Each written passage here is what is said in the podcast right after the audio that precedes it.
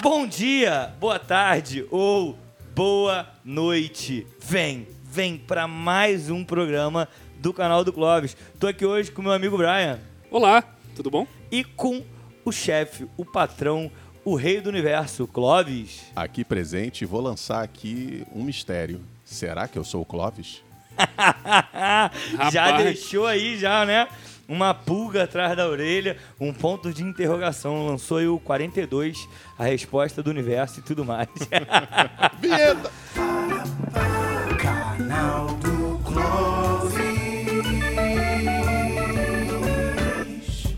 Cara, hoje a gente vai tratar sobre um tema no qual eu estou muito inserido, né? É, eu, o Brian, é, o Clóvis, a gente já teve inúmeros debates sobre isso e chegou a hora da gente externar esse debate, que é uma causa que vem crescendo muito nos últimos anos. Se eu pego, por exemplo, há 15 anos atrás, o, a roda, minha- minha- meu network, minha rede de relação, de, de relação, ela não tinha é, tanta gente. Era raríssimo. Raríssimo, Raríssimo. raríssimo. E tinha aquele questão de que, ah, que essa pessoa, ela é rica pra pensar assim e tal, que é Ou era uma coisa muito estilo de vida, muito específico. Muito específico. Uma Uma- questão uma- espiritualizada. Isso, uma questão tal. hippie até, É, que a gente colocava, que é o veganismo.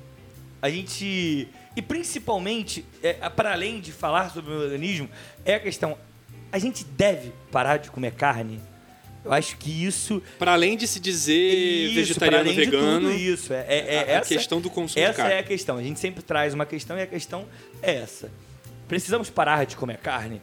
E aí, para a gente fazer o preâmbulo, como sempre, Brian, é, o que é o veganismo? Bom, agora é um momento que eu vou surpreender, porque você, na condição de pessoa diretamente implicada nesse tema, é, devolvo a você, nobre candidato, a, a pergunta: o que é veganismo, o que é vegetarianismo, como é que você entende isso, como é que você chegou na sua vida? Fala um pouco pra gente. Então, vamos lá. É, Cara, eu sempre tive uma curiosidade, né? Quando eu era moleque, o pequeno Castellaninho, eu tive relação com uma galera do rock que não usava droga, que não bebia e que tinha o, o veganismo ali implantado, que eram os três Stray Edges, se eu não me engano. É, Stray Edge, né? Isso. É, Do movimento punk, hardcore é, e tal. E né? aí eu tive relação com eles e eu achei aquele incrível. Eu falei, cara, vou tentar pelo menos parar de comer carne. O resto eu não parei, mas falar, pelo menos vou tentar parar de comer carne aqui. E tentei ser vegetariano naquela época. é, e depois de muito tempo, eu falhei miseravelmente. é, eu acordei uma noite desesperado por um x-tudo, cara. Olha que doideira. E aí cortei porque eu comi um x-tudo. Mas, Mas, você ficou um tempo vegetariano naquele período? fiquei algum- alguns meses. Sim. Fiquei dois, três meses. Sim. E aí, quando eu completei aí 28 anos, ou 29, não tenho certeza, eu reencontrei uma menina que eu conhecia há muito tempo, e ela é vegana, e ela começou a me mostrar algumas coisas, mostrou alguns conteúdos, e isso ficou na minha cabeça.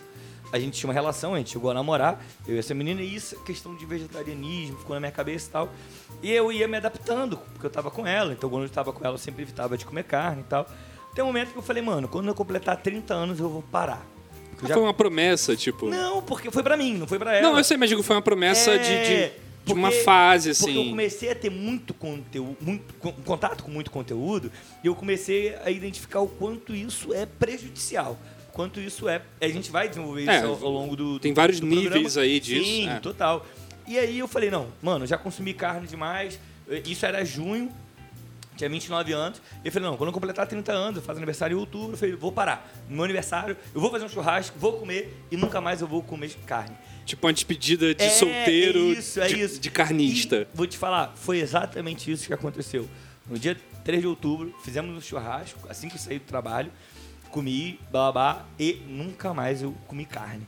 E, mas naquele período eu tentei ser vegano, tentei ser pelo menos vegetariano. E, o que é vegetariano e vegano? é isso que eu ia falar. Agora eu entro Muito aí. bem. Hoje eu não sou vegano e não sou vegetariano. Eu sou ovo-lacto vegetariano. Qual é o lance? Vamos pegar aí. Vamos do maior para o menor. Vamos pensar assim. Não de níveis de importância, mas de amplitude. O vegano é aquele cara que é, tem uma filosofia de vida. ele não vai consumir produtos que sejam testados em animais, não vai conseguir produtos que venham de animais, ele não vai, por exemplo, beber leite, nada que de alguma forma explore o animal. Beleza? Isso não só em termos de alimentação, Não, tudo, ou seja, tudo, qualquer tipo de medicamento, maquiagem, Exatamente, roupa. tudo. E há uma preocupação hoje com o mercado muito grande, principalmente o mercado de, de, de cosméticos, de maquiagem, essas coisas, de mostrar que, olha, não fazemos, realizamos testes em animais. E tem o vegano, o vegetariano, que na real, na alimentação, não tem diferença. É, é uma confusão que a galera faz e Sim. tal. O vegano, o vegetariano, ele se alimenta como um vegano. Ele não consome nada do animal leite, nada, nenhum tipo de derivado, porque ele entende da exploração do animal. E existe o ovo-lacto vegetariano, que é o caso que eu sou. E eu acho que o Neto também se enquadra no ovo-lacto vegetariano. Neto, nosso grande Parceiro, amigo. irmão, é, fundador do, do, Fundador, do fundador. canal do Clóvis junto com a gente. É o nosso Machado de Assis. É, o, é o fundador, mas não tá mais aqui. É, mas... ah, ótimo. E aí, é, como é que é esse ovo lácteo? Eu não como nada de carne, vamos dizer assim. Peixe, é, Frango, porco, bovino. bovi- Nada, eu não como o animal. Mas eu ainda como derivados. Sim. Por exemplo, o queijo, o ovo em si, eu leite. ainda. O leite, eu ainda como desses, desses processos. Então, a gente tem o vegano e o vegetariano, que são parecidos na alimentação, mas ele difere por conta de todo o resto. Então, tipo, o vegetariano, ele. Não tô dizendo que ele acha legal, mas ele meio que pode usar alguma coisa que tenha Sim. vindo de origem animal que não Sim. seja alimentação. É, porque ele não, não tá. Por exemplo, eu conheço pessoas que são vegetarianas que ela não tem uma preocupação de ler o rótulo do produto dela. Por exemplo, vou comprar um shampoo, eu não quero saber se esse shampoo foi ou não. Mas no meu prato não entra carne. Exatamente. Nem bebo leite, nada disso. Já o ovo lácteo, não. O ovo lácteo é a questão da morte do animal, vamos poder assim. Sim. A exploração tá liberada. Meu Deus. não, mas. Não, eu sei, você É, tá fazendo uma Você não piada. pode cara. matar, mas pode arrancar o que for dele. né? É, Tá é, isso é horrível falar, mas, É, mas é, infelizmente. acaba sim. sendo isso, né? É isso. Mas é, deixa eu saber uma coisa. É, um vegetariano, ele é meio que um, um estágio pro vegano ou alguém pode se dizer vegetariano e não querer ser vegano Cara, um eu dia? conheço gente que há muito tempo é vegetariana. E não, ponto. E ponto, Tá, tá, ligado? E, e porque assim, eu vou ser sincero, óbvio que tudo é adaptação. A Sim. gente sabe disso. Mas, se a gente para pra pensar, é, é você abrir mão de muita coisa, tá ligado? Sim, é bastante. você ter uma preocupação muito grande. Eu tentei ser vegetariano. Eu não fui. Primeiro, porque eu gosto muito de queijo. E segundo, porque é muito difícil comer na rua. Muito. Qualquer coisa que, qualquer coisa que a gente vai pedir tem leite e ovo.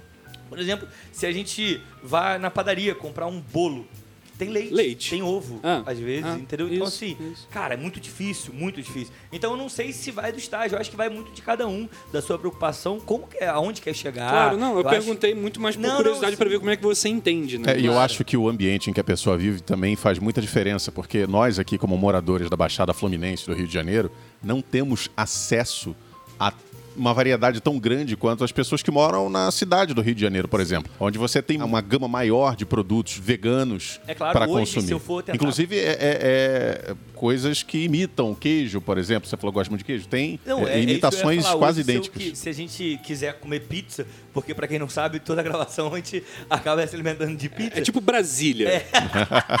Mas por que, que a gente come pizza? Porque a gente nunca conclui nenhum assunto. Por isso a pizza. Olha aí, ó.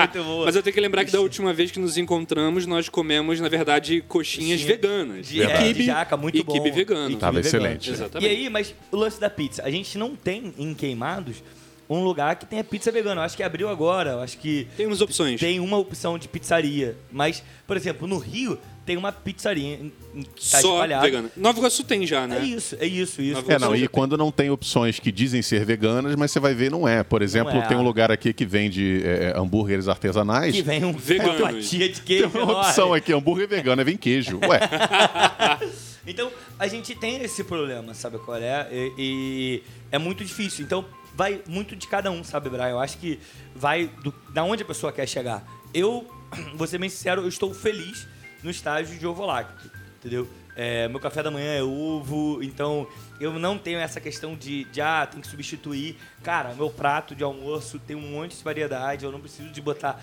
nada que substitua, tá tudo certo. Mas eu sei que vai ter uma galera que vai, ó, não, eu vou começar assim, vou pratizado, vou é, até chegar no Como vegano. fases mesmo. É, né? eu Sim. acho. E aí vai muito da pessoa. Eu acho que eu vejo dessa forma. Perfeito, tá perfeito, é. Então, é, é- é quando a gente começa a falar de veganismo e tal, e a gente tá aqui pra isso hoje, eu acho que a primeira coisa a gente tem que pensar no- na importância disso. Porque algumas pessoas acham que, ai, pelo amor de Deus, vai falar disso. E aí, cara, qual é, real? É assim, poxa, vai falar isso. Ah, pô, deixa eu comer meu bife aqui de boa e tal, blá blá blá. Qual a importância real da gente falar sobre o veganismo? É, eu acho que a gente tem vários aspectos. A gente tem um aspecto é, no sentido de anatômico mesmo, do corpo humano, de saúde humana, podemos dizer. A gente tem a questão social, a gente tem a, a- a Questão ambiental. ambiental, que É. é. uma fundamental. Então, a gente tem vários pontos aí pra debater. Eu tava lendo um, um outro dia, outro dia não, foi hoje, eu tava lendo o Pense na Lagosta, né, cara? Sim. E, e para além de, de pensar todas essas questões, cara, a crueldade com que a lagosta é feita é um bagulho que me causa repulsa. Mesmo, assim, é, é um bagulho surreal. É. E eu, eu acho que ela consegue ser o mais, é, é, mais primitivo da- das, das preparações culinárias, talvez. É muito pesado. E aí, Esse- esse eu ia texto pedir que o- você pra, pra explicar. Explica um É. pouco sobre esse preparo e sobre esse texto do David Finch lá do, do Pen... É David Finch? Não, É. não, David David Foster Fincher? Wallace. Foster, é, Finch é outro. É o diretor, Foster. é. é e aí Não, então, fala eu não um vou lembrar do, do- do- dos detalhes do Não, preparo, não. porque eu Vamos li lá. esse texto há muito tempo. Ah, beleza, Mas beleza. assim, é, é um texto, é um ensaio, na verdade, de um escritor americano já falecido, que é o David Foster Wallace. E ele escreve esse ensaio, foi publicado em livro no Brasil. É, não vou lembrar o título do livro agora, mas ele vem junto com outros ensaios. E nesse texto, o David Foster Wallace ele faz uma viagem para alguma cidade dos Estados Unidos, eu não vou lembrar agora qual é a cidade. Cara, Mi, Mi alguma coisa? Maine. Maine, É o isso aí, Maine, é. isso, É a isso. cidade do Porque eu- Stephen eu, lembro, King. eu lembro do nome da, da FML, é Festival de Maine Lagosta. Ah, beleza. O Festival da Lagosta do Lobster, Maine, é isso aí. Isso, isso. Que é a cidade do Stephen King, né? Ele escreve um monte de, de histórias que se passam lá e tal. E aí ele vai visitar o- a cidade do Maine, que é o norte dos Estados Unidos e tal. E tem lá o, o Festival da Lagosta, que é um tipo um grande festival, tipo uma Oktoberfest de lagosta, sei lá. E aí ele vai meio que como jornalista, né, Castelano? Acho que era esse papo, assim. É, ele tipo vai- fazer uma reportagem Isso, ele vai pra fazer uma reportagem. pra- sobre a festividade, pra se uma, não me engano. Uma revista da área de, de, de gastronomia Isso. sobre a festividade. Mas ele acaba descendo a porrada, mano. Porque E- ele vai falar do processo do- de preparo da lagosta e, na verdade, da- de como as pessoas são alheias ao sofrimento que elas Sim. causam ao animal Então, quando ele é preparado. Porque Vou, vou, vou dar uma breve. Lá, eu, eu- eu lembro da cena, eu acho que você pode pegar daí, que é uma cena em que ele fala de uma família americana, padrão, bababá, que tá lá. Eu lembrei do cara do Porta dos Fundos, né? É, e para dar. E aí, e aí ele fala dessa família que, assim, aleatoriamente uma criança levanta e fala assim, ah, vai lá escolher uma lagosta pra gente comer. E aí tem um tanque com as lagostas vivas, né? Então elas estão ali e tal. E aí uma criança aponta, tipo, ah, é essa. E aí alguém vai lá e caça aquela lagosta, pesca aquela lagosta no tanque e ela leva a lagosta pra outro lugar, a criança volta pra mesa, daqui a meia hora vem a lagosta pronta. E, e aí, qual é o lance? A lagosta, e, e deixa só, é muito louco porque a alimentação ela vai passando por processos, né? Lagosta, durante muito tempo, no século XVIII e no século XIX, era considerado como uma alimentação horrível, era uma alimentação dos pobres. Tanto é que tinha uma legislação que proibia ter lagosta, servir lagosta mais do que duas vezes nos presídios. Porque tinha lagosta para dar de pau naquela região ali da Nova É. Inglaterra, New England, né? E aí tinha para dar de pau, eles usavam na alimentação dos mais pobres. E diziam que aquilo fazia mal. E hoje em dia o bagulho é caríssimo, né? Mas aí, vamos. É é porque eu lembrei disso, de como Não, mas isso é a- a- interessante, a, é. alimentação vai sendo mudada, até os valores socialmente é, em- colocados ali pra galera, né? Perfeito. Mas aí, como é esta preparação da lagosta? Ela serve quanto mais fresca, melhor. Então você compra ela viva. Você leva ela para casa viva. Você acende é, a sua panela com água do mar. E caso não tenha, coloca água normal e coloca sal. Você espera ferver e pega a lagosta viva e coloca lá dentro. Você escalda ela viva. Você escalda ela viva. E aí, por Porque que isso, mantém a carne, não é isso? Isso, vai manter ela mais fresca, suculenta. Só que a lagosta fica de torno de 30 segundos a 45 segundos lutando pra sair da panela. É Minutos. lutando. Não, são segundos. Segundos, segundos, ah, tá, segundos. tá. E aí, é porque, é, assim, meia hora tá pronta, então Ah, são tá. segundos. Ela fica tentando lutar pra sair da panela, pegando a garra, como se fosse uma pessoa pendurada num poste, num, num poste, não, num prédio. Ela fica com a garra ali presa tentando. Ela tá lutando fugir. pela vida dela. Exatamente. Ela tá lutando pela vida. E aí, algumas pessoas, ah, mas ela não tem esse sistema é, de para sentir dor. Cara, muito pelo contrário. A lagosta, ela tem aquela crosta dela, né? Mas nessa crosta, ela tem vários e vários pelinhos. Esses São as terminações nervosas. nervosas. é. Ou seja, ela claramente está sentindo muita dor. É muito doido isso que quando ele vai descrevendo. Olha que eu li o texto há muito tempo. Mas eu lembro de quando ele vai falando desse processo e aí ele, ele guarda essa informação. Então ele vai dizendo todo o processo de preparo, a questão da panela, blá, blá, blá. E aí ele traz justamente essa- esse ponto que você levantou, que é assim, não, mas é um animal, ele não tem resposta é, afetiva, ele está reagindo ali de uma forma Instintiva, né? instintiva e tal, não sei o quê. E aí ele vai e coloca justamente esse É, esse aspecto. que ele vai falar um pouco da interação é, afetiva que as lagostas Sim, têm, não só naquele momento, só- mas a, a- a maneira como elas vivem, interagem e formam sociedades, né? A lagosta é um bicho muito estranho. É, primeiro que é conhecido como inseto, né? Lá eles Sim. chamam de inseto. Sim. E a lagosta é um bicho muito estranho que ela gosta de viver sozinha, ela gosta de viver em lugares mais escuros. E aí, olha que doideira. Será que ela não vai sentir esse escaldo vivo, sendo que a lagosta consegue viajar até 180 km no mar por conta de um grau na temperatura da água? um grau. Ela procura água fria, mais fria, mas num ponto certo. Então ela viaja até 180 quilômetros por conta dessa temperatura. De profundidade, né? Sim, e aí, como é que você pode imaginar que um bicho desse não tá lutando pela vida? E isso me choca. Eu acho que a gente tem que falar sobre isso também, sabe? Mas não é só isso. Eu acho que a gente tem a causa do sofrimento animal. E aí, outra coisa, desculpa, eu lembrei aqui que há uma galera que se preocupa. E aí pega uma faca e enfia no, no, no- na lagosta, aonde seria na gente o terceiro olho aqui, sabe? Uhum. Que na- a sobrancelha um pouco mais acima. Um pouco mais acima. Enfia a faca ali e tira, como se tivesse matado. Só que ele não tem um ponto, sabe? Um ponto que seja o sistema nervoso. Porque o nosso tá. É centralizado no Isso. cérebro e tudo mais. Agora eles não, porque são espalhados pelo corpo.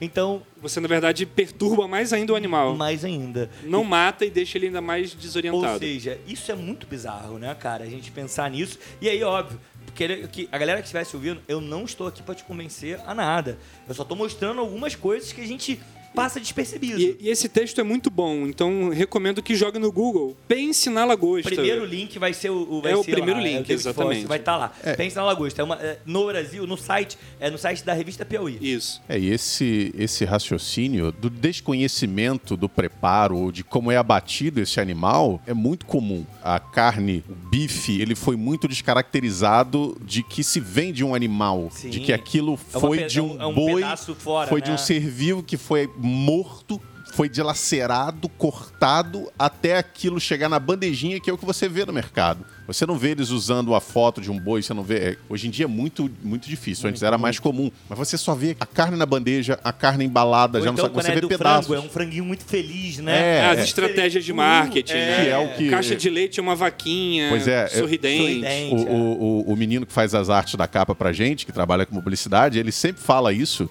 que acha um absurdo que uma certa marca aí muito famosa que tem um peru como mascote. Mano, é muito absurdo. É loucura, porque ele, no Natal. Ele propagandeia é ele a própria feliz morte. carregando. É, é ele, na verdade, Olha ele tá loucura, levando né, uma- um caminhão de cadáveres Sim, total. dos semelhantes dele. É isso. cara. Agora você vê o é um nível. genocida, né, cara? Então, pra você ver o nível de desconexão que é feito do animal, do ser vivo, até aquele troço embalado que é o que você compra no mercado. Vai se transformando num objeto. É um apenas. objeto, é um objeto. E assim, isso É uma dissociação cognitiva. Você Exatamente. não vê nexo É isso. E essa dissociação, ela é feita, claro, a carne é muito mais absurdo porque você tinha ali um ser vivo que foi morto, que sofreu, que sangrou, é, que tinha parentes, que talvez tivesse ali é, contato com os parentes e foi abatido para aquilo.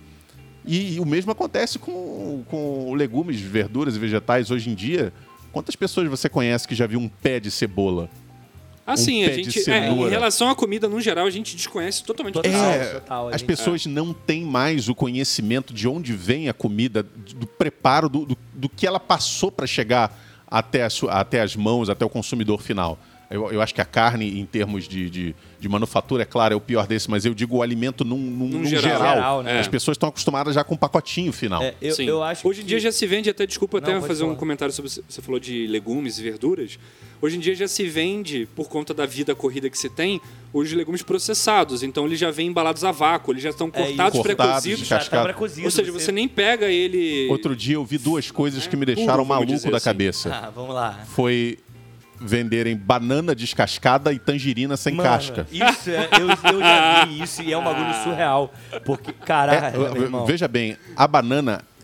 É- Ela a banana e a tangerina. Né, mano? Eles, bicho, têm, eles têm uma proteção. são São as melhores simples. embalagens já É. pensadas no- no universo. Valeu é a banana e a Deus. tangerina. É, o melhor E aí você design. vem- muito bom, cara. É, de e você vem, coloca um, você tira isso e coloca um plástico. É. de uma ignorância, uma preguiça que eu não consigo entender. É absurdo, é absurdo, realmente. Cara, é, é muito louco a gente É. pensar nisso. E aí, cara, a gente.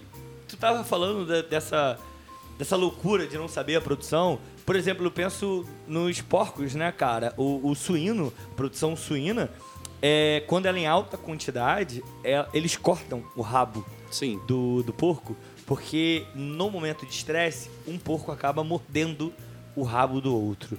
E é uma produção extremamente suja, extremamente suja. É, tem porcas, por exemplo, que vão ser as reprodutoras, que elas ficam em espaços que ela não consegue virar. Ela só fica numa mesma direção. Em pé o tempo todo. Exatamente, em pé o tempo todo. E esse solo, ele vai ser contaminado por conta da quantidade de sujeira. Esse solo vai poluir as outras produções, vai poluir o lençol freático. E assim, cara, são vários desdobramentos, sabe? E isso a gente entra no ambiental, né, cara? E se contar Porque- a questão da produção do, do- de gases mesmo, de, de- Sim, de flatulência do gado, do, Existe do porco. aquele documentário que da Netflix que é o Cowspiracy, não é isso? Sim, sim. Que é um documentário que fala sobre como a produção bovina é, de é o- criação é, o maior pro- é, contribuidor para o efeito estufa, né, É, cara? é absurdo pensar isso, é, é irônico demais, É. mas é exatamente isso. Porque hoje a e no tá Brasil, pensando- inclusive, parece que existe população de gado maior do que a de pessoas. Desde 2018, principalmente, mas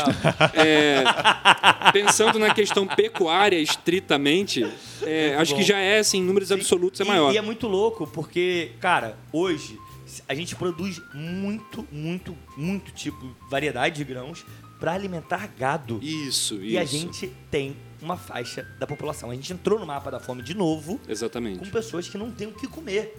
A real é essa. Se a gente pega, por exemplo, cada. Eu tava. Eu, eu, eu não tenho certeza agora, mas cada gado precisa em torno de um hectare para viver bem, blá, blá, blá e tudo mais. Se a gente pega esse um hectare que a gente utiliza e planta nele feijão, a gente planta ervilha, a gente consegue alimentar uma caralhada de gente. Então existe também esse processo. Hoje a gente tem um processo devastador na nossa Amazônia. Não é à toa, não é porque derrubar árvore é legal.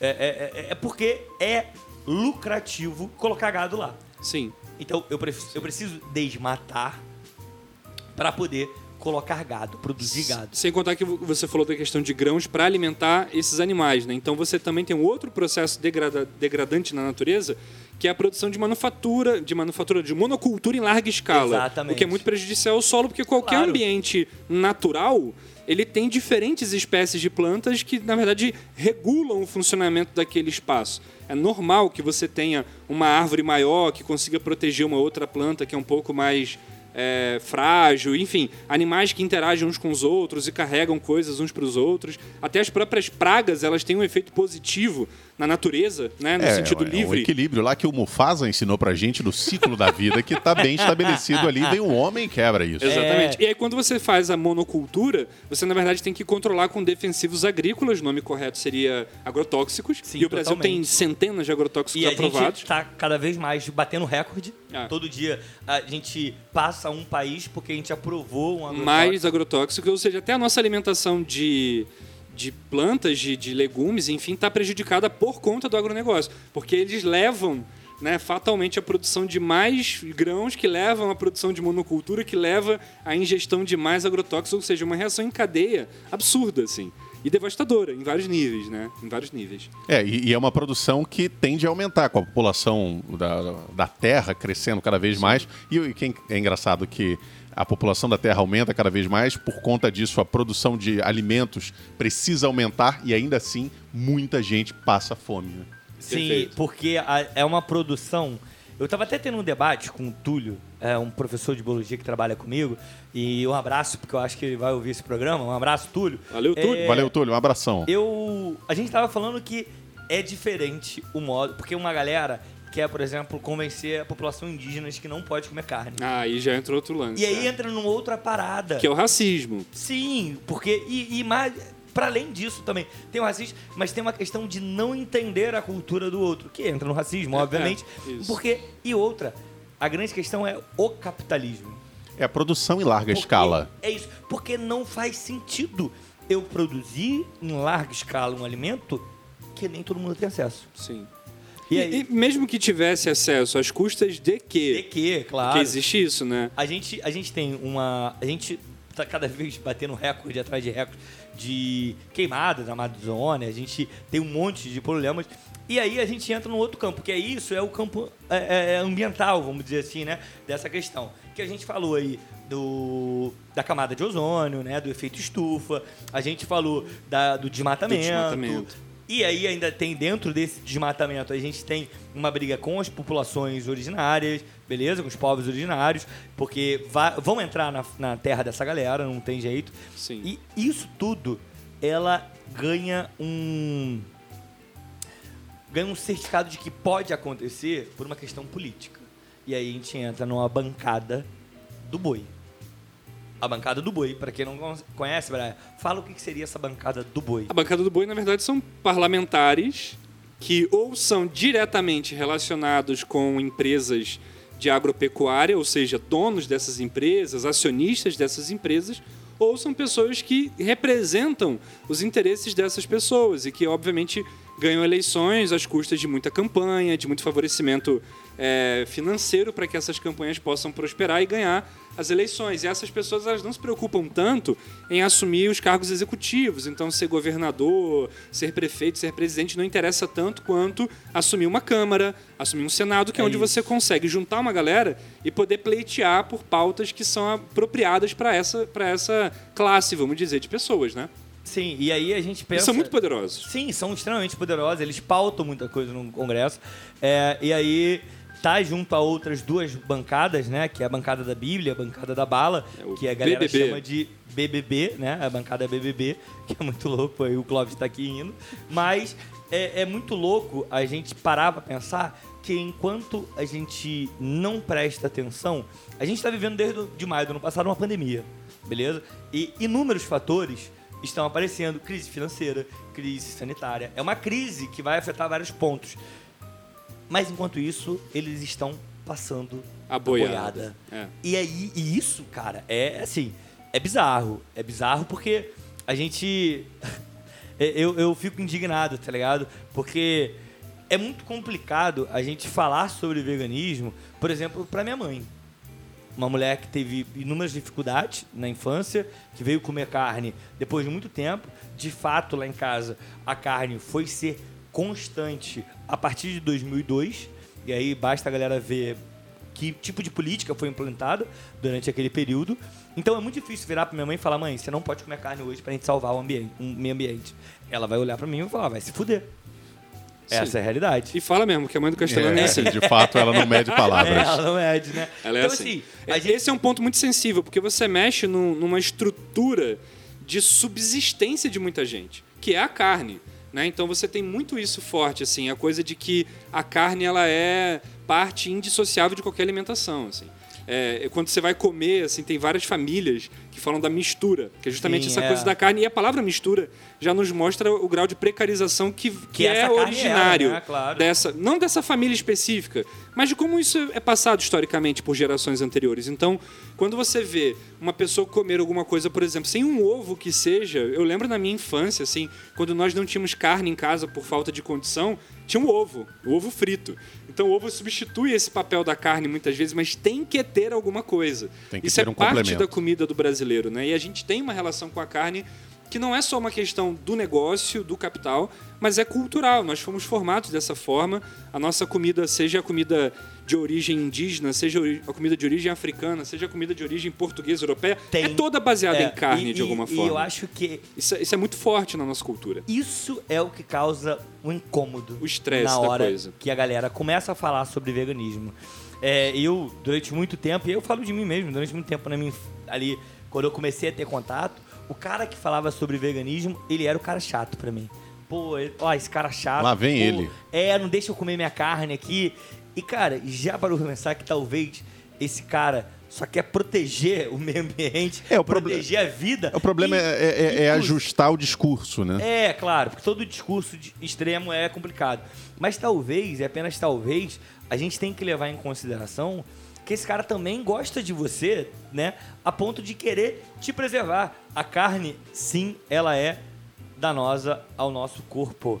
É uma, tem uma pesquisa que comprova isso, há um estudo, que óbvio que ela não vai causar câncer, mas ela deixa É um você fator. muito mais suscetível a ter câncer. Agora, fica, fica aqui o meu questionamento, porque eu não vi esse estudo, não me recordo, mas a gente tem diferenças de consumo de carne para, por exemplo, nós que vivemos em uma cidade, ainda que seja da Baixada Fluminense, uma cidade, mas Somos que tem acesso, urbanos, somos sim. urbanos, para aquela família do interior, totalmente rural, que criou aquele porquinho de modo completamente natural, sem nenhum tipo de ingestão de vitaminas ou nada ali, só com os recursos naturais, e você vê aquela galera que cria ah, o, o porquinho, a vaquinha e consome aquilo ali para apenas para sustento próprio, não para vender nem nada. Não é larga escala. produção em larga Exatamente. É uma carne que ela tem um trato bem diferente do que essas industrializadas cheias de antibióticos É, que a gente acaba consumindo. Sim. Normalmente, a- o foco dessas pequenas famílias não vai ser o boi. Porque matar um boi é muito complicado. Então, normalmente vai ser um cordeiro, vai ser um porco, vai ser uma galinha. Então, eu de fato acho que o grande problema é a larga escala. Porque A indústria mesmo. é, Sim. porque a gente vai ter na produção, na produção, por exemplo, do leite, a gente tem a insemina, inserti- eita, inseminação arti- artificial. A gente vai ter com que, mesmo que esta. por exemplo, a vaca ficou grávida lá por inseminação artificial, é, ficou prenha, né?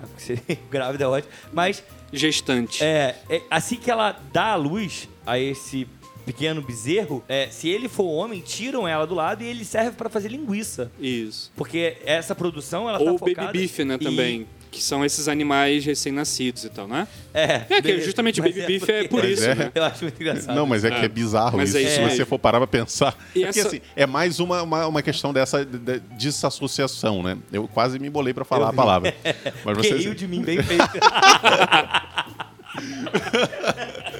Porque você, você não fala que é um, é um, sei lá, um, uma- um pedaço de um, de um bezerro, de um, de um novilho. de Você um, dá um nome fofo. você dá É. um nome foi um baby beef. É um É. bife de baby. Aí, E quando aí essa vaca, ela fica sem o filho. siga sem o filho, fica dando leite. Produzindo leite. E aí eles fazem um tipo de processo nela, é, uma química, que faz com que ela produza mais leite, só que por conta disso. E tem uma fica ordenha do- mecânica, Isso, né? É mecânica. acoplada à teta da vaca uma ordenha mecânica. Exatamente. E aí ela começa a ficar mal.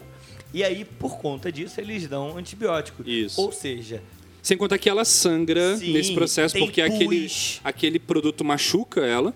Então Tem aquilo pus. envolve pus, envolve sangue. isso tudo, E tudo isso vai sendo meio que decantado depois no processo pra ficar o leite branquinho, É bonitinho. Porém, tá ali dentro. Existe uma coisa. O, o antibiótico vem, isso é fato. É. O antibiótico vem até a É. gente. Então, é um processo muito, muito complicado, mas que é muito difícil você falar com a família sobre isso, você falar com as pessoas. Sim. Eu sempre falo, eu não brigo com ninguém. Eu não. Ah, porque fulano come carne, mano, cada um com seus problemas. Eu vou ao churrasco quando os amigos me chamam, não agora porque a gente tá em pandemia, mas eu vou, eu levo meu pão de alho, eu como meu pão de alho, eu levo um tomate, vou fazer um tomate com queijo, eu levo é, uma berinjela, eu vou levando outras coisas. Palmito, palmito dá o seu assado é bom Palmito também. assado é muito bom. é, você dá o seu jeito. Bom, Sim. É. E eu não fico enchendo, por exemplo, falando com eles. É porque enchendo o saco não é o caso, mas eu não fico falando sobre isso porque eu sei que eles não querem ouvir.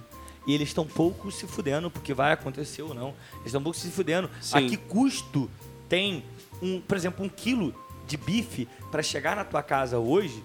Você que está nos ouvindo, ouvindo pasme, vai mais de 15 mil litros de água para ter um quilo de bife É um outro impacto bizarro. bizarro. Porque aí a televisão fala pra você fechar na hora de tomar banho. Mano, é merda.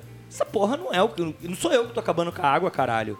É, é essa indústria. É, essa coisa de. Porra. Fechou. Não, não é que você também vai É, deixar é. correr solto, mas é, não claro. é você Mas é complicado casa. também, não é você que está acabando, porque se é você que está consumindo, de certa Então, forma, também é. Você é faz parte banho, desse é ciclo. Mas é outro lugar. Não, de é- fato, é de outro fato. lugar. Então, assim, a gente tem que falar assim. Então, é incômodo falar porque incomoda na nossa rotina, no nosso dia a dia. É, por exemplo. E na eu- nossa vaidade do paladar também. Porque Total. tem uma vaidade de É, você claro. comer carne exemplo, um e ovo- saborear a carne. Um ovo, e, e aí eu falo pra mim, porque eu como ovo.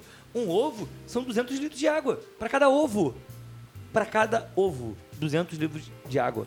Então, assim, é muita coisa. Eu trouxe outros exemplos, por exemplo, da carne suína, quase 6 mil litros de água. Para um quilo de frango, tem quase 4.500 litros de água. Por isso eu queria fazer um agradecimento público aqui ao nosso ministro da Economia, Paulo Guedes, que botou o preço da carne a muito caro. Se tem alguém que que é está uma cuidando, campanha- cuidando realmente a desse gente não povo. entendeu. A gente não É, a gente entendeu. Eles mas são é, tinha uma incompreendidos. Gente, jogada ali. vocês não estão entendendo. Por Ficam isso que ele é, perseguindo. ele é agradecido quando entra no mercado. Exatamente. Então, assim, eu quero agradecer, obrigado Paulo Guedes, obrigado presidente, porque vocês estão fazendo a maior campanha pelo vegetarianismo no Brasil. o Clóvis Obrigado. aqui não, o Clóvis perdeu. O Clóvis- Até o fim do mandato eles se revelam é, Um verdadeiro humanista. humanistas, humanistas. é. Mas enfim, eu queria tocar num outro ponto interessante, que assim, um argumento que eu acho muito bom a favor do. do- não digo do- da cessação completa do consumo de carne, mas de você avaliar um pouco o que está acontecendo, é você parar para pensar assim: ok, se você pelo menos souber que o processo é esse, isso não te faz pensar que tipo de alimento eu estou consumindo? Pro meu corpo, não é nenhuma questão, sei lá, se você não quiser se preocupar com a ética ambiental, se você não quiser se preocupar com o futuro do planeta, não quiser se preocupar com o consumo de água, o que estiver acontecendo, o colapso climático. Mas pensa, olha o processo por onde passa tudo isso. Será que é legal? Será que é saudável comer o que você come? E- Existe essa questão. Mas tudo bem, a galera come McDonald's e tal. Mas assim, pensar também, né? Será que o que eu tô ingerindo não é um. Eu acho que vale a pena sempre refletir. É, é Não uma que questão você pra pensar. Vai cortar, não, É. radical. Mas refletir. Por exemplo, o Brian come carne, o Clóvis come carne, mas eu conheço pouquíssimas pessoas que comem tanta, tão pouca carne quanto vocês, tá ligado? O Eu não tenho carne sempre- aqui em casa, por exemplo. Eu como carne, mas eu não compro carne. É, muito louco isso. Eu como O- quando tô em algum e- lugar e tem a carne, eu não posso fazer nada, eu como. Eu come, é. Entendeu? O Clóvis, por exemplo, o cara que tá sempre elogiando o kibe que vende na cidade É. sem carne. Outro dia eu fui até comer lá de casa o kibe da minha mãe. Maravilhoso. Sem Muito carne. bom. equipe da Dona Lena, excelente. E, É, e eu ela não ficou- sou vegetariano, talvez porque eu acabe comendo. Mas em termos de rotina, assim, a carne realmente não é um processo necessário É, e, e para mim é uma coisa que assim eu, eu admiro muito é, os amigos que conseguiram se tornar vegetarianos. Cada vez mais eu tenho amigos que me dizem não, eu tô Tô consultando aqui uma nutricionista para trabalhar a dieta e deixar completamente de comer carne e me alimentar somente de, de vegetais. E eu acho isso admirável. Eu não consigo ainda fazer. Eu tenho, eu, eu, eu- é, talvez a- o que o Brian falou da vaidade pelo sabor da carne. Eu gosto muito do sabor da carne, mas Sabe quando você se sente culpado por isso? Uhum. Eu gosto da carne, mas eu, eu fico, porra, isso aqui, cara. É porque você sabe agora. É, eu sei que eu tô fazendo, eu tô fazendo parte de algo muito maior que é extremamente nocivo para para minha própria existência. E, e por isso eu tento muito. Eu estou sempre estudando, conhecendo coisas novas, é, receitas vegetarianas. Sou um entusiasta da culinária é, vegana, principalmente. Mas é, é, porque tem muito disso também. O cara fala, ah, mas poxa, eu vou deixar de comer carne e aí eu vou comer o quê? O que, que eu vou botar para substituir? Como se não- fala do estrogonofe de palmito que você comeu na minha casa. Nossa, sensacional. Isso sem falar do empadão. Ah, é? sim, o empadão é Aquele sensacional. empadão de palmito maravilhoso. Você sensacional. Comeu assim, também? Comi. Ele tava lá. Ah, É você claro, eu estava, tava. é. Ele tava lá. E assim, é porque. Caraca, o, o papo aqui tá sendo minha, cozinha da minha mãe. É. Um beijo, dona Helena. Sempre, Beijo. sempre na pauta. É, porque isso é uma coisa que está muito é, é, na cabeça de quem tem esse, essa resistência. Puxa, mas eu vou parar de comer carne, vou comer o quê? Alface, Esse vou comer tomate? o que é muito engraçado, É, né? é, tem é um tanta mundo. opção. é. Tem- tem um Mas é de novo essa questão afetiva que o, que o Clóvis está comentando de que quando você come sem a carne, teoricamente você deixou faltar. Sim. Né?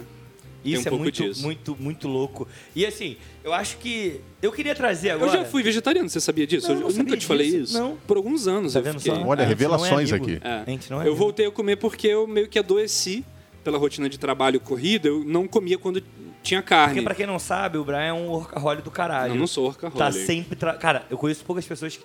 Na real, nesta mesa, temos dois workaholic. Temos o Clóvis, mas aí tudo bem, porque ele é o inventor do mundo, então ele tem que trabalhar trabalhar. essa porra continuar girando. Exatamente. E o Brian, um grande workaholic do caralho, dando 72 mil horas aulas por semana. É, Mas- então, mas eu fui vegetariano um tempo e eu, eu fiquei sem comer carne mesmo, mesmo real. Eu lembro que até uma vez que eu dei uma. Falei assim, ah, vou comer hoje, assim, do nada, deu vontade de comer. Eu passei muito mal. Passei muito mal porque o corpo já tinha se adaptado a não ter a, a ingestão de gordura que uma carne traz pro organismo, né? E- e- e isso então eu é- tive. É, acontece e o muito. esforço que o organismo faz para processar, aquilo é processar. muito maior do que É para muito maior. processar Eu... E aí depois eu meio que fui adoecendo, porque é ritmo de trabalho muito grande, então como eu não comia carne, eu não conseguia parar pra preparar, pra substituir alguma coisa, porque minha alimentação era muito assim, de qualquer forma, sabe? E aí eu fui percebendo que eu fui me sentindo mais fraco. E aí eu voltei a comer carne muito por uma questão assim, a, a princípio providencial por saúde, porque eu senti que eu dei uma uma bambeada. Mas assim, hoje em dia eu consigo ver que eu me alimento melhor, assim, em termos de escolha do que eu faço. Então, quando eu preparo comida, é muito raro eu preparar carne. Eu acho que faz meses que eu não preparo carne, que eu não boto a mão numa carne para preparar. Eu consigo produzir ali na minha cozinha, fazendo as coisas, aquilo que vai substituir, né? Então, assim, ah, tem uma batata doce aqui, agora eu vou fazer uma brócolis aqui e tal. Ou seja, você vai criando um prato que você consegue dizer, tô me servindo um pouco melhor. Sim, né? E aí eu claro. consigo, mas também porque eu acabo comendo carne em outro lugar É, e tal. Mas, enfim, muito é muito raro, é muito, muito raro. E, e aí você me lembrou, eu de vez em quando acabo comendo, por exemplo, vou num lugar pra comer feijão, né? Comer comida, na real, e aí tem Aí o feijão é feito- com carne. Isso. Eu não consigo comer sem feijão. Eu odeio comer sem feijão. É um bagulho que me dá uma agonia. E aí você come com a carne. Eu tiro o. Ah, sim, você eu tira pego ali. o feijão e normalmente me dá uma caganeirazinha. É. Eu passo mal. Eu acho que porque ainda assim tem ali é, a. O- Solta gordura, né? Isso, a gordura É. da carne acaba me fazendo mal. Ah, deixa eu te perguntar uma coisa, assim, se você não quiser responder, foda-se, vai ter que responder. Mas é- não, na verdade, assim, é porque tem uma coisa, eu já vi pessoas vegetarianas, veganas que dizem assim, se a coisa for preparada com carne, mas eu tirar o que não tem a carne, eu como de boa, e tem gente que não consegue Então, porque envolveu É, eu. o processo. Como é que é pra você eu, não, isso? eu tento não comer. Sim. Mas tem coisa que eu vou comer. Por Sim. exemplo, feijão. Porra, eu chego num lugar, mano, eu não consigo comer sem feijão, é um bagulho meu, eu não consigo comer sem feijão. Me dá uma agonia, tá faltando alguma coisa no meu prato. Então eu vou tirar e vou comer. Mas, por exemplo, é, durante o processo eleitoral, eu fui numa casa que o cara fez um grande assado. E aí ele sabia que eu não comia carne, ele fez o assado todo e ele teve todo um trabalho De tirar cada de coisa tirar- que não era. Exatamente. Como que eu não como? Aham. É impossível. Eu comi. Obviamente que eu comi. Então, assim, eu tento não comer. Mas É porque- involuntariamente acabo tendo que É, comer. Eu tô perguntando isso porque tem um escritor americano que é o Jonathan Safran Foer. Ele é romancista, ele publicou dois romances e o terceiro livro dele é um terceiro livro de não ficção. E é um livro chamado Comer Animais.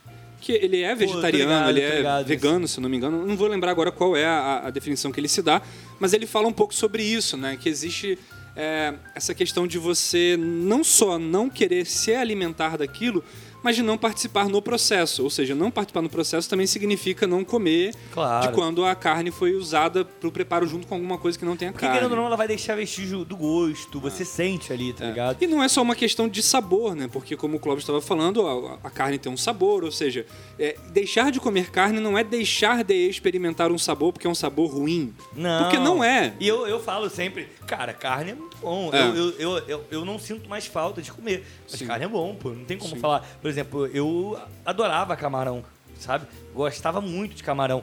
E eu não como, e tá tudo Sim. certo. Como é que eu vou falar que agora camarão é ruim, o gosto é horrível? É porque não é sobre saborear, é- tem uma é, outra coisa envolvida. É né? outra coisa. São todas essas coisas que nós falamos. Sim. Questão ambiental, é, falamos sobre a questão até de exclusão de alimento mesmo, de população, que acaba ficando sem comer enquanto a gente está alimentando tanto gado. É. Então, são outras questões. E também, por exemplo, ah, a gente pode pegar a reforma agrária. Por que a reforma agrária não acontece? Porque é o agronegócio que manda no Brasil. Então, É, São várias São questões. várias assim. questões? Eu, eu tava lembrando, eu tava guardando para falar uma coisa que surgiu várias vezes, eu não falei, mas eu eu acho que é muito impactante a imagem, que é um escritor britânico, sei lá, um cara que escrevia em inglês, ele pode ser irlandês, sei lá. É o James Bashville Singer. Ele escreve na década de 50, assim, 60. Era um cantor? livro. Não. Ah, meu Deus. não. Singer. Nossa senhora.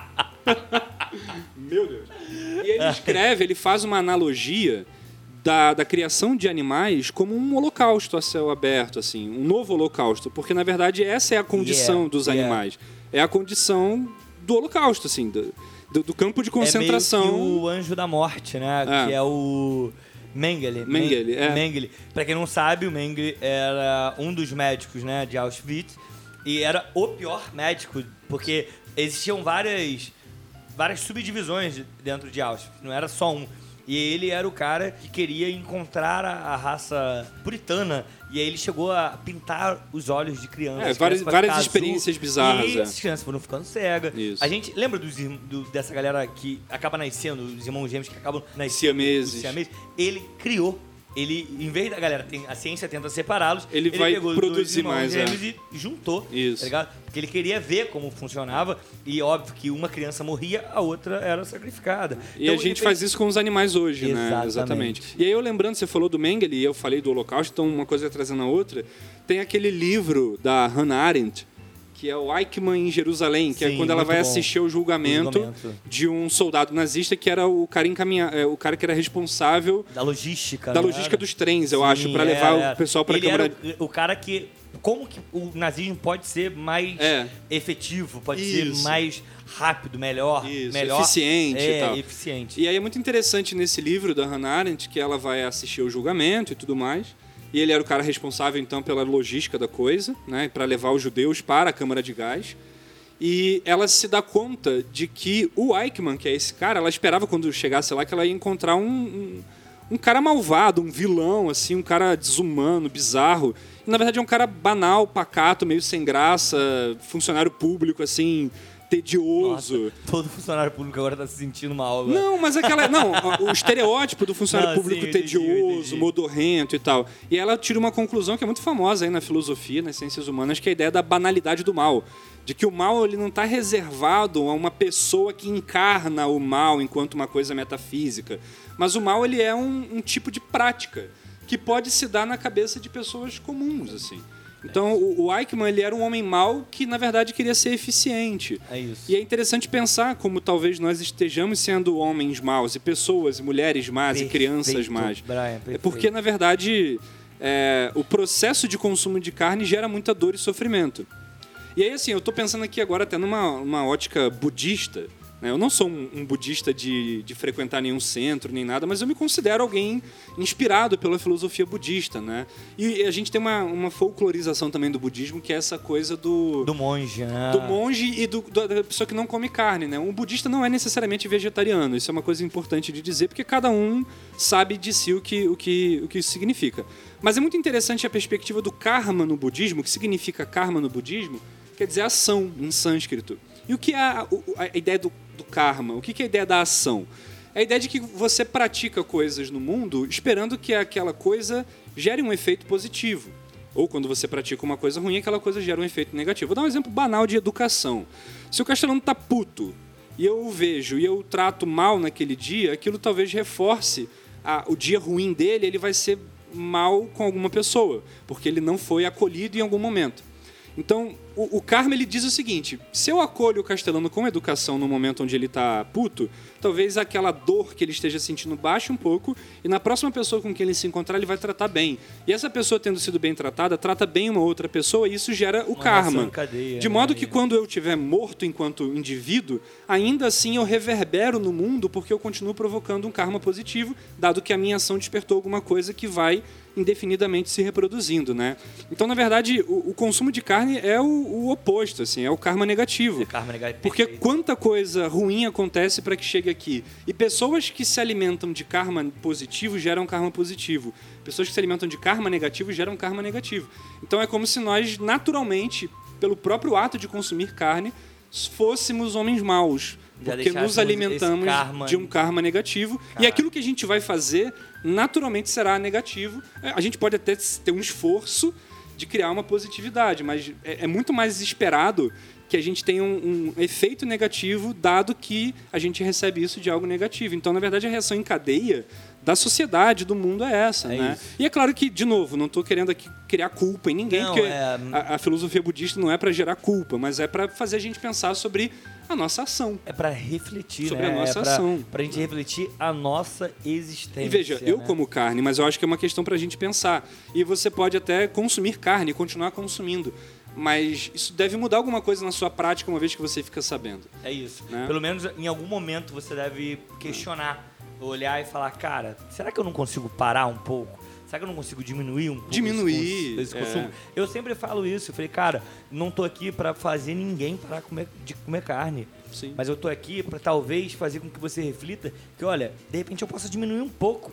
Será que, por exemplo, numa janta vai me fazer falta se eu deixar de comer uma carne? Não sei, sabe? Eu acho que tem um- uma galera que faz a segunda sem carne, que passa a segunda toda sem comer carne. E é um movimento enorme. Uma galera que eu conheço que come carne a semana toda, mas na segunda fala, olha, segunda não vou comer carne. Isso é reduzir, É- é um- é, é reduzir danos. E é uma pequena sabe? coisa, assim. Sim, Ah, uma pequena coisa. E aí, Brian, é, você citou aí alguns livros, né? Citou alguns autores, na real. Isso. E, cara, será que a gente tem na literatura, a gente tem é, o veganismo na literatura? Nossa, é um podcast de literatura esse, né? É, eu falei, pô, calma aí. Na real, não. Na real, a gente fala sobre cultura. É, eu sei, eu sei. Não, porque a gente, né, Sim, a eu princípio sei, a gente fala, ah, literatura, não sei o quê. É, mas eu acho que tem, tem alguns exemplos, você até trouxe, por exemplo, o caso desse autor aí, que o terceiro livro dele foi não ficção. Isso. Eu acho que eu, eu especificamente lembro muito de um livro, que é a da Ana Paula Maia, que eu lembro que eu te apresentei há muitos anos, lembra? Que Eu li antes de você. antes de mim. Eu tinha lido uma resenha, na real, eu tinha escutado um podcast sobre o livro e falei, cara, esse livro é incrível. Passei Tô por- afim de ler é, e tô tal. a fim de ler. Aí te contei, e depois quando eu fui falar contigo, ele, não, já li toda a biografia da mulher. que é um livro da Ana Paula Maia, que é de homens... é, De gados e homens. De gados e homens. Ah. É, O pessoal talvez, assim, conheça um pouco mais da Ana Paula Maia por conta de uma série da Globoplay chamada Desalma, que é uma série de terror. E também por conta do livro da UERJ, que é... Mas não vai ser mais, né? O Erg já cortou esse livro. Cortou? Ah, Cortou, é, é por cortou. conta do- da Mas a pandemia galera conhece porque tava no edital. É? Pode ser, pode, ser. É. Que O era- legal é que a Ana Paula Maia é de Nova Iguaçu, né? Sim, o. Ela é oriunda de Nova Iguaçu, mas ela mora agora em Curitiba, se não me Não engano. faço ideia, não faço ideia. É no sul. E aí, é, esse livro é, conta a história, ele se passa é, dentro de um. Caraca, De um matadouro. de um matadouro, isso, eu tava tentando lembrar o nome aqui. Passa dentro de um matadouro e o personagem principal é o cara que vai Executa, né? executar o boi.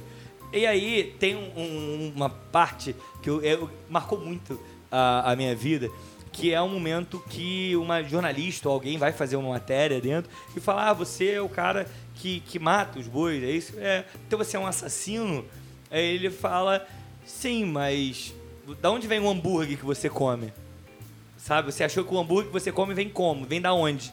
E aí ela fica meio que assim, ela, é, todo mundo tem um pouco de assassino nessa história. Que foi justamente isso que você falou, desse karma, né? É. E é um livro que tem algumas partes que eu acho incrível. é, e aí eu não trouxe, não marquei, mas, tipo, o olhar do boi, ele fala muito sobre isso. Quando ele olhava o boi, esse personagem, o Wilson, não é? O, Edgar o- Wilson. Edgar Wilson. Isso. E aí ele olhava, esse olhar do boi mexia com ele, porque é como se o boi soubesse que iria morrer. E ele tinha uma preocupação E fazer da forma mais limpa e rápida possível, é, pra pelo menos. que ele não sofresse tanto. Isso. Eu lembro que ele fica puto com outro cara que fica dando uma retada, uma retada, Isso, isso. e o boi fica sofrendo, sabe? E é muito interessante porque ela mostra o impacto disso na vida do personagem, porque todos os indivíduos do livro são brutos. Todos. Ou seja, todos. lidar com essa animalidade, vamos dizer assim, é, animaliza o homem, né? Que é essa ideia justamente de você. É, você tira a humanidade do homem não porque ele está se relacionando com o animal, mas porque você é, retira do animal a sua liberdade de ser animal, né? É, e aí você é, se torna mais animal Sim. por isso. E, e- e esse, esse livro é um livro que eu gosto muito, foi Ah. o primeiro livro dela que eu li. Eu queria muito É. dar um spoiler desse livro, será que eu posso? Você ah, deixa? mano, tem quantos anos esse livro? É de 2009. 2009, tem Ah. 11 anos? Ah, eu acho que 11 anos. Vale a pena dar um Eu spoiler? acho que Pode, 11 vai, anos- vai, vai, eu dá- dá o que 11 spoiler. Porque eu anos- acho que cabe. Vamos, vamos ver só. que de repente isso até motiva a galera aí É, atrás olha e só, ler A o... partir de agora terá spoiler do livro. Vai. É, é rapidinho, porque tem um momento do livro onde os, os bois, as vacas Eles começam a fogem, aparecer não é? caídos no penhasco. No Aí você sabe penhasco. quem é que tá abrindo a cerca, quem é que tá não sei o quê. E aí, num certo momento do livro, você. Ela nunca diz isso explicitamente, mas você meio que entende que os animais estão se matando. Cara, olha que doideira. Os animais, eles fogem da fazenda, andam até o penhasco E se jogam. e se jogam. E o Edgar Wilson fala isso do tipo, cara, eles estão se matando. É. Olha que doideira, tá ligado? Olha que doideira. E aí, cara, será que eles não estão sentindo, sabe? Não sei, não tô aqui pra. Até porque o livro é uma ficção, mas Claro. será que isso não quer dizer alguma coisa pra gente também, né? É Acho isso, que é eu acho que é interessante. E você, tem alguma. Alguma indicação de, de, de livro? Algum, não indicação, mas algum livro que. Isso é o Caio pera, Messias, mas já? aí a gente já tem que aí. chamar a vinheta. Não, não, mas eu nem indiquei o de Gado de Homem. Mas você tem alguma, alguma referência literária sobre veganismo? Cara, e tem um mais? escritor que é muito importante pro movimento, assim, ele é- virou uma voz literária importante, que é o J.M., é o James Matthew, eu acho o nome dele, Coetzee. É C-O-E-T-Z-E-E, Coetzee. Ele é um escritor sul-africano, vencedor do Nobel, e ele tem um, um- um texto que depois virou parte de um livro dele chamado A Vida dos Animais, que é um, um- texto onde uma personagem, que é uma professora, uma escritora de, de literatura, tipo um alter ego dele, ela faz uma conferência falando sobre essa questão do consumo de carne, né? do- do- da ética animal e tudo mais. E, e é um texto muito importante, porque ele é- ao mesmo tempo ele é ficcional, porque é uma personagem que está dando uma conferência, mas ele joga com essa coisa do- da ficção e da realidade. Porque o que ela está dizendo ali é real de alguma forma, ela está falando sobre um problema real, e é um autor que virou uma espécie de referência sobre a questão dos animais, não só sobre vegetarianismo, sobre os direitos dos animais como um todo, embora ele seja um escritor de literatura, mas acho que esse tema do direitos dos animais é até mais amplo, a bem gente pode deixar para um outro programa. Claramente. Mas eu queria, assim, se for para indicar antes do Caio Mecenas, Não, né, não, já não é que é pra dentro indicar, do é papo, pra puxar, é um puxar. livro dele chamado Elizabeth Costello, que é o nome da personagem. O livro se compõe das conferências que ela dá, e uma delas é esse, Pô, foda. A Vida dos Animais. Então é um livro meio engraçado, porque parece, na verdade, uma reunião de conferências de uma pessoa que existe, mas não existe, é um Não personagem. existe. Muito bom. Muito maneiro. E o outro livro dele é o livro Desonra, que é um livro muito famoso, muito forte, sobre um professor universitário que é expulso da universidade num processo administrativo, a filha dele sofre uma violência sexual, a vida dele muda completamente. E aí, no fim da vida dele, assim, né, digamos, no fim do livro, ele vai criar uma relação com os animais que é uma relação horizontal, não mais uma relação vertical de um homem que explora um animal, que tem um animal, que esse é um, um vocabulário também, né? Ah, eu tenho um cachorro, eu tenho um gato, né? Essa ideia também é uma De questão posse, né, de cara? posse, né? Hoje em dia se fala muito de tutor, né? Eu sou tutor É. de um cão, de um gato, ou seja, Eu falo que eu vivo com uma gata. é, você cuida de um. É, mas é tipo isso. É. Você cuida de um animal porque existe uma relação ali de uma certa dependência dele por ele estar num ambiente onde ele não é o dominante. É isso aí. Mas não é que você possua um animal e tal. Então esse livro No, tem um no pouco caso do disso. gato, ele até que é. É, ele é, É, o dominante. o né? gato- Totalmente, O totalmente. gato, do gato, o é. gato manda em casa. Mas enfim, acho que o Kids é uma referência interessante Muito da boa, literatura. Muito bom. Cara, é, eu pensei em vários aqui, pra, mas eu acho que é isso, eu acho que a gente já tocou. Eu acho que eu precisava pincelar um pouco É, muita sobre coisa, isso né? na literatura, tem muita coisa. Eu acho que chegou o momento que tão esperado. Acho que é o momento Caio Mecenas. Vambora. Momento Caio Mecenas. E aí, cara, eu tenho um monte de indicações, cara. Vou ser sincero, eu tenho um monte de indicações, mas eu vou deixar o patrão falar primeiro. Vai, patrão. Olha só, vamos quebrar o protocolo? Eu É vou ser o claro. primeiro dessa vez? É porque você é o chefe. É porque eu tenho um monte de indicação também, eu tive que podar aqui. Eu queria ah, primeiro indicar. É um filme já antigo, é um filme da Netflix, difícil de falar. Eu não sei se é Ouja ou Ouja. Pô, muito bom. É muito bom. É E- Okja, eu acho. É Okja, Muito é. bom, muito bom, cara. Que é um filme bem legal. Mas eu do... fico triste que só porra. É, ele é triste, é triste. E assim, ele é uma ficção, ele conta a história de uma, de uma empresa que apresenta um mundo, uma nova espécie de animal que foi descoberta no Chile, que eles chamam de super porco. E, e ele é, é- é- é criado em laboratório, eles têm ali alguns animais só desses, alguns exemplos. E eles estão trabalhando aquilo ali, só que calha de, de uma menininha se afeiçoar a, a um deles. Enfim, aí toda a história gira em torno disso aí. É justamente uma crítica muito grande ao, ao sistema de Indústria de- da de carne, indústria né? da carne Que é cruel. que é, cruel. é- é extremamente cruel. E esse filme é, bom, eles é uma ficção, como eu falei, tanto que o, esse porco, essa raça não existe ali. É, é uma metáfora, mas é uma metáfora bem direta. Bem legal. E- E, e é um filme até divertido dentro do que Sim, ele se propõe, sim. porque tem um Sim, ele é uma- núcleo ele de tem uma- personagem muito engraçado. Exato, ele é feito meio que como uma aventura. É, mas assim, né? é mas triste. é uma aventura vai- com drama, ele é bem triste. E é, e que é é triste. do Bong Joon-ho, que é o, Parasita. o, o mesmo diretor do Parasita. Ele já vinha mostrando que vinha, né, cara? Exato, exato. indícios. Esse filme é bem, bem legal. Então, e, é, aí eu queria indicar esse filme, como eu disse, é um filme antigo, mas é de Nem tão 2017. antigo assim, é né, 2017, cara? É. mas vale muito a pena. É, o outro, a outra indicação, eu vou fazer três indicações. Perfeito, Três indicações E eu não preciso pedir permissão pra ninguém mesmo, e foda-se. O patrão ficou maluco! Eu queria indicar aqui o canal do João Gordo, Panelaço, Pô, João Gordo do, do bom, Ratos de muito Porão. bom, muito bom. Que é um cara que a gente até tava conversando um tempo desse, né? Que ele, ele mudou bastante. Foi no sábado isso, né? Foi no sábado, né? Foi, um foi um tempo sábado. desses, É. vulgo antes de ontem. então, é, é um cara que mudou muito a, a- a vida dele. Hoje, hoje ele é vegetariano, ele e a esposa. É, eu acho que eles são veganos. Não, não. Ele, ele diz que não, não consegue chegar ao ponto de ser vegano, Ah, porque então, às vezes. Acho que atualmente eu não sei, a esposa é. Mas atualmente é, é, deve estar porque por conta da pandemia. Mas ele fala que às vezes quando saía em turnê não tinha muito como escolher. Tinha lugar que não tinha como ele tinha que comer carne.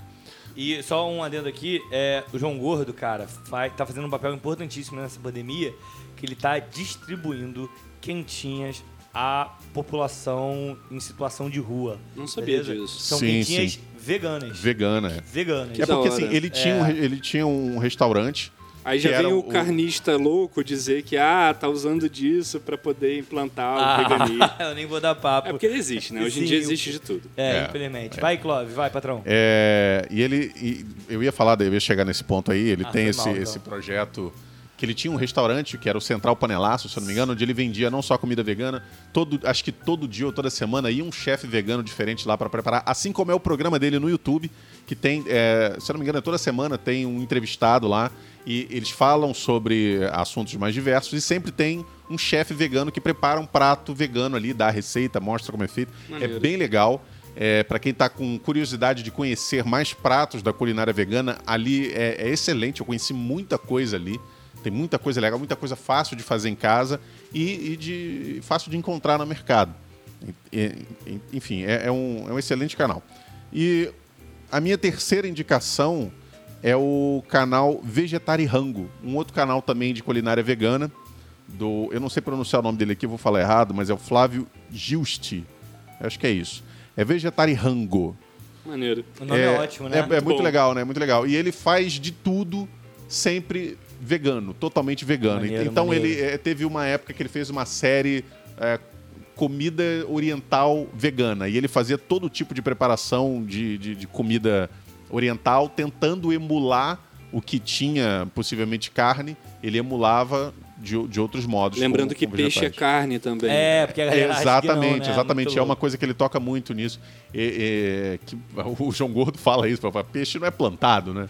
Porra, peixe é carne também. O cara fala que é vegetariano e come peixe? Não, Porra, porra, não, não faz, faz sentido. sentido. né? Exatamente. Mas é isso, essas são as minhas três indicações aqui podadas. Eu teria Então, mais coisas, mas é isso. Porra, já foram só coisa boa, né, cara? Eu vou deixar é, duas indicações que nós já traba- tratamos no, no programa, que é, é Pense na Lagosta, que é um, um texto do David Foster. É muito simples você é, procurar. Você digita no Google Pense na Lagosta, o primeiro link vai ser da revista Piauí.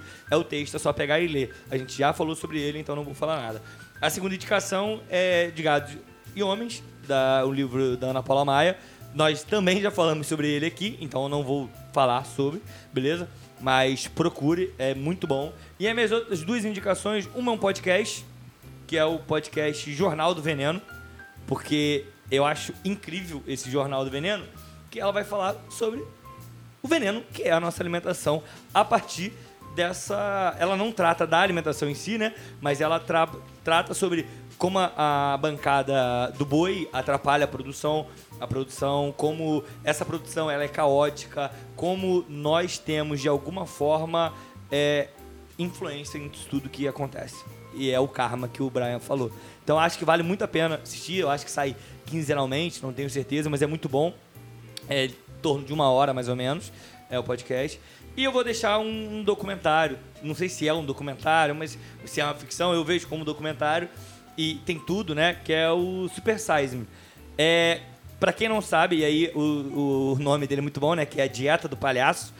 Porque é um cara que pega pra comer é, e só se alimentar de McDonald's durante um mês, né? E o cara faz todos os exames anteriormente e ele toma café, almoça e janta no McDonald's. Não, é, líquidos também. Ele só, Sim, só, líquidos só também é consome real. líquidos do McDonald's. Suco, refrigerante, E tudo outra, ele tem, ele tem uma regra que se oferecerem. Ah, você quer é, o, Ah, é, uma- um pode pacote maior aqui, portando mais. Ele tem quero, que aceitar. Ele tem que aceitar, tá na É. regra lá dele. É mental. porque o super size é justamente o tamanho grande, né? e aí o Isso, super isso. size me, me dá o super size. Eu É. não vou me tornar o super E size. aí- É, e lembrando que aqui, enquanto a gente tá. Hoje já aumentou, mas o nosso tamanho pequeno de Coca-Cola do McDonald's é meio litro, né? É. Lá, o pequeno é um litro. Caralho, isso é muito É louco. muito né? doido, Muito é. louco. E aí ele se alimenta, isso no 1. No 2, ele muda. E ele quer criar um fast food. Ah, no 2, o filme 2, né? E- É, porque no 1 é só pra. É sensacional. tipo um experimento, É, né? um que ele faz de 30 no dias. No 2, ele pega uma outra perspectiva, que é tentando abrir um, um fast food, mas voltado só para para alimentação de frango. E aí, ele é muito louco porque ele vai atrás da produção, de como produz, como É. faz o, o, a- o frango, a, a questão aviária ali. E ele queria criar, é muito engraçado, porque ali eu aprendi sobre galinha é, criadas ao ar livre. Que na real é só um cercadinho. Sem crueldade animal. É, é só um cercadinho. Exato. É, Exatamente. é, é porque assim, é, qual é a dele? Ele quer fazer, é, montar esse restaurante do ponto de vista de marketing. É, ele quer que a visão seja que é tudo, é tudo feito da maneira mais Correta, correta, possível. Então a criação daqueles animais vai ser da maneira mais correta possível. E aí você vê, e ele vai mostrando, a intenção do documentário é essa, vai mostrando que não é bem assim. É, não tem nada Aquele de- de franguinho, frio, ah, né? ele foi criado de uma maneira é, é feliz e não sei o quê. Não é bem assim. Aquele produtor, né, que, que é o Que cara que tá foi- legal, né? legal, que teoricamente foi bem recompensado por aquela produção. Não é bem Não assim. é. E ele vai mostrando sensacional. como é a realidade, É. como é a máfia E- e por eu- trás disso e eu tudo. prefiro dois do que um. Eu também, eu gosto prefiro muito mais do um, dois. Então, mas assista um, vale a pena porque a dieta Assistam do os dois. é muito bom. É, isso. um tem na Netflix, se eu não me engano, E o outro tá na Amazon Prime. Prime, é. Paga a gente aí, Que o. Amazon Prime e Netflix. E você, Brian? Vamos lá então. É, vou reforçar as minhas, as minhas indicações, que não foram indicações, mas foram comentários. O livro do Jonathan Safran Foer, Beleza. Comer Animais. O livro do. Dois livros do Ketzi, né? Que é o Elizabeth Costello e o Desonra. O. Esqueci, calma aí. Acho que era isso mesmo. Ah, o de Gados e Homens, você que falou, Sim. né? E aí, pra terminar a indicação, vou falar de uma. De uma escritora brasileira que nem é uma escritora da causa animal, ambiental, nada do tipo, mas ela tem um texto que eu acho muito interessante sobre a relação com o animal, essa coisa da, do reconhecimento da alteridade do animal, que é um conto da Clarice Lispector Pô. chamado O Búfalo Muito bom. que é uma mulher que terminou um relacionamento e tal, e ela vai ao zoológico, que é uma outra questão também pra gente poder trazer, total, no, né, né? Zoológico. Se tem um lugar que me deixa mal é zoológico. Zoológico me deixa muito triste, É. assim. Eu vou, vou ser sincero a vocês, eu fui uma vez na vida. É, eu fui algumas na infância. Eu fui Então, na duas. infância, nunca mais então, fui. aí que tá. Eu não fui na infância, eu fui já era adolescente. E eu aí me você senti já sentiu muito mal. impacto. Já, já se Eu fudeu. senti já. muito mal. E aí, quando eu, eu tenho filhos, quando eu fui levar meus filhos, eu, eu falei, pô, eu, O que, que eu, não tô fazendo, né? É, eu não quero ensinar isso pra eles. Então, é, o que eu fazia era falar, olha como tá triste aquele leão. Perfeito. E eu acho que eu estraguei indo- o passeio das Não, crianças. acabou o passeio. Traumático, né? É porque eu, eu sou o cara que tem mania de falar isso quando as, cri- eh, as crianças, sei lá, vão na feira de domingo, aí vê, hoje em dia não mais por causa da pandemia, mas aí tem peixinhos no aquário, vem, ah, que bonitinho. Não é bonitinho. Pensa na forma como eles estão sendo criados ali. É terrível. Não é legal. Olha aquela criancinha, ela tá batendo no aquário. Olha, filho, como o mundo é horrível. É. tô brincando. Realidade na cara. É, mas esse conto da Clarice é bem interessante porque ela, nesse momento de, digamos assim, fragilidade emocional, ela cria uma intimidade com o búfalo que ela tá olhando no zoológico. É um conto muito bonito. Eu acho que é bacana da gente ler, assim. Eu não tenho nada de Não, muito sim. vegetariano nem Não, vegano, beleza. mas eu fiquei pensando nessa coisa de Não, mas eu acho que tá olhar os dentro do animais. tema, Acho que é né? legal, Dá- acho que é dá legal. Eu pensei Cara, nisso. Eu acho que a gente tem um baita programa agora. É, mais uma vez, eu reforço. Ninguém aqui tá querendo convencer você de absolutamente nada. A gente só quer refletir, só quer fazer você. A gente só quer iniciar o debate. Eu sempre falo isso. A gente quer iniciar o debate, quer que a partir de agora você comece a refletir, comece a pensar sobre essas questões, porque é o que a gente faz aqui. A gente está debatendo e a gente quer que você debata com a gente. É, eu até recebi uma mensagem de uma aluna é, dizendo que no programa no programa sobre Star Wars, que foi há dois programas atrás, ela falou que queria entrar no programa para conversar com a gente, para falar, para dar a opinião dela, porque ela, tava, ela gosta muito de Star Wars Então, primeiro, Karine, um abraço pra você. E eu acho que é isso. Acho que esse Valeu, é o Karine. nosso, esse que é o nosso lance, né? Nosso lance é iniciar debate, nunca encerrá-los. E- E aí É vamos encerrar com um poema que diz assim: Não atire o pau no gato, porque isso não se faz. O gatinho é nosso amigo. Eu achei que você ia cantar outra versão. Não aqui devemos já maltratar os animais. É isso. Excelente. Qual é a autora? A internet. É, tá escrito aqui. Desconhecido. Atim Espirro. Valeu, galera. Um abraço. Até mais. Valeu. Valeu.